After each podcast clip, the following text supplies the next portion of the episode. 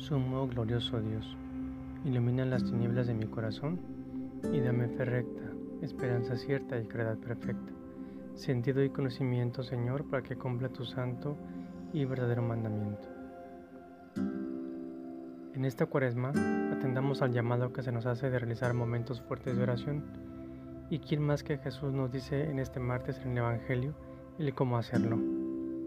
Dirijamos una oración sincera, discreta, con lo mínimo de palabras y directa. Así le agradaremos a Dios.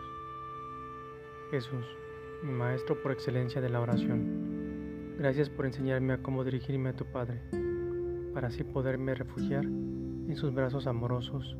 Amén.